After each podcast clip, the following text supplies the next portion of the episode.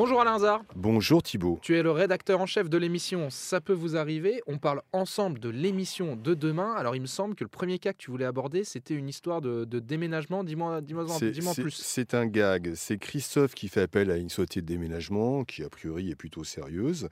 Elle prend les mesures, le mètre cube, etc., le camion qu'il faut pour venir euh, sur place.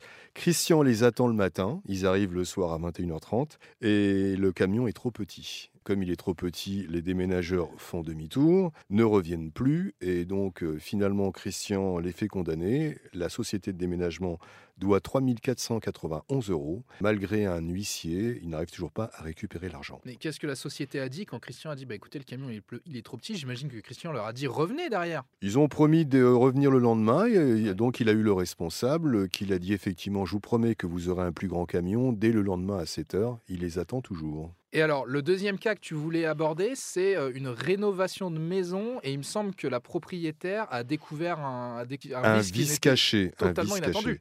Oui, c'est-à-dire que quand, quand tu achètes une maison, bon là, c'est une maison qui était à rénover. Il y avait marqué effectivement que c'était une belle demeure. Il fallait refaire des peintures, etc.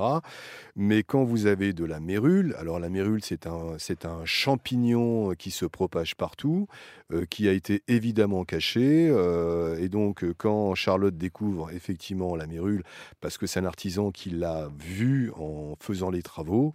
Là, c'est pas la même histoire, c'est un champignon qui se propage partout et pour euh, le faire disparaître, il faut compter à peu près 8700 euros de travaux. Donc Charlotte se retourne contre le vendeur puisque c'est un vice caché ou contre son assurance.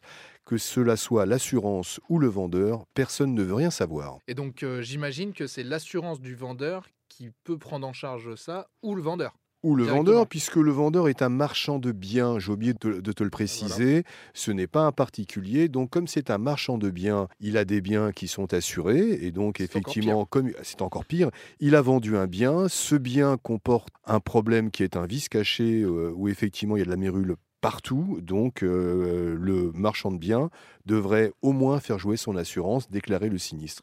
Et pour l'instant, personne ne veut rien savoir. Et donc, la pauvre Charlotte, elle est devant une maison qui a un souci parce qu'effectivement, elle avait prévu un budget pour acheter, elle avait prévu un budget pour rénover, mais elle n'avait pas prévu de rajouter 8700 euros pour enlever de la mérule. Merci Alain Hazard. Suite de ces cas demain dans l'émission.